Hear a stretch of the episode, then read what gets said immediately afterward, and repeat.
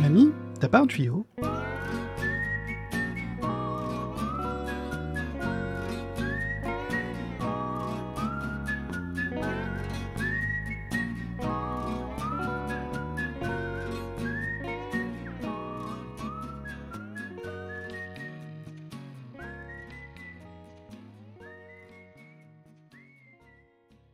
Bonjour et bienvenue dans la cybersécurité expliquée à ma grand-mère, le podcast qui explique la cybersécurité à ceux qui n'y comprennent rien.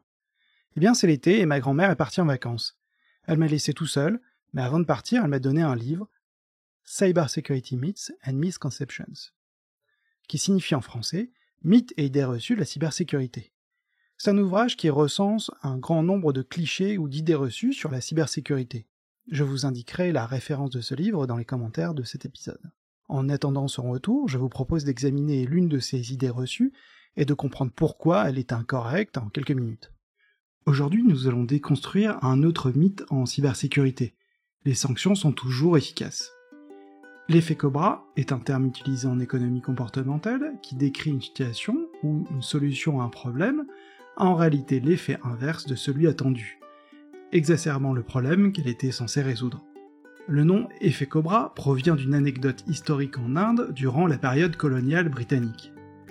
Pour réduire la population de cobras à Delhi, le gouvernement britannique a institué une récompense pour chaque peau de cobra tué. Cependant, certaines personnes ont commencé à élever des cobras pour collecter la récompense. Lorsque le gouvernement a réalisé cela, il mit fin au programme.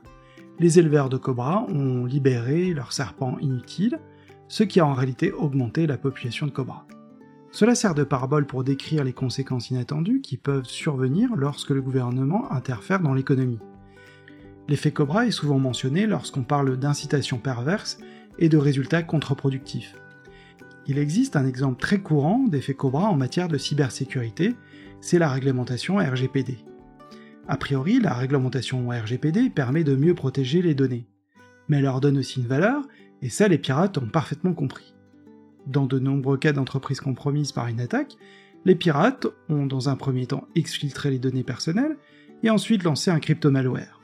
L'idée est principalement de gagner de l'argent deux fois. La première en vendant la clé de déchiffrement et la seconde en menaçant de diffuser les informations personnelles précédemment exfiltrées. Comme les amendes en cas de non-conformité aux règles RGPD sont énormes, il va sans dire que beaucoup d'entreprises préfèrent payer pour éviter les ennuis avec le régulateur. C'est exactement l'effet Cobra. En voulant protéger les données, on les rend beaucoup plus importantes et donc bankable pour les pirates. Mais à l'opposé de l'effet Cobra, il existe le nudge. Le terme nudge provient du domaine de l'économie comportementale et a été popularisé par le livre écrit par Richard Thaler et Kaz Sunstein. Le livre a été publié pour la première fois en 2008. Un nudge, ou coup de pouce en français, est une méthode subtile qui guide les individus vers des choix plus bénéfiques sans pour autant restreindre leur liberté de choix.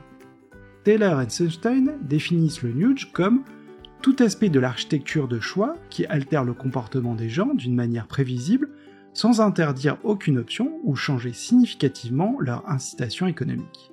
Les exemples de nudge sont divers et variés. Ils sont utilisés dans divers domaines comme dans la santé publique, par exemple en organisant la nourriture dans une cantine pour encourager des choix plus sains mais aussi dans la politique économique. Par exemple, inscrire par défaut les employés à un plan de retraite, tout en leur donnant la possibilité de se désinscrire. Le concept a été largement adopté par les gouvernements et les organisations du monde entier pour influencer le comportement des citoyens et des consommateurs de manière positive et bénéfique. Richard Thaler a reçu le prix Nobel d'économie en 2017 pour son travail sur la théorie du nudge. Alors n'oubliez pas qu'en matière de cybersécurité, il vaut mieux essayer de promouvoir le comportement bénéfique plutôt que de vouloir punir ou rétribuer, car cela va créer un problème tôt ou tard. Il existe d'ailleurs quelques bons exemples de nudge. Par exemple les mots de passe forts par défaut. Certains systèmes génèrent automatiquement des mots de passe forts pour les utilisateurs lors de la création d'un nouveau compte. Les utilisateurs ont la possibilité de changer ce mot de passe, mais le fait de leur proposer un mot de passe fort par défaut est un nudge, qui encourage une meilleure sécurité. Il y a aussi les alertes de sécurité. Les systèmes peuvent envoyer des alertes ou des rappels aux utilisateurs lorsqu'ils détectent une activité suspecte ou lorsqu'un certain laps de temps s'est écoulé depuis le dernier changement de mot de passe. C'est un autre exemple de Nuge qui vise elle aussi à améliorer la sécurité. Alors vous l'avez compris, une fois de plus en cybersécurité, il vaut mieux ruser pour arriver à ses fins. Merci d'avoir écouté cet épisode de la cybersécurité expliquée à ma grand-mère. Je vous réserve quelques surprises pour la rentrée. En attendant, vous pouvez liker cet épisode, et si vous écoutez sur Spotify, vous pouvez même proposer des sujets que vous souhaiteriez que j'aborde dans un prochain épisode. N'hésitez pas à partager ce podcast avec vos proches, vous êtes de plus en plus nombreux à suivre nos aventures et je vous en remercie sincèrement.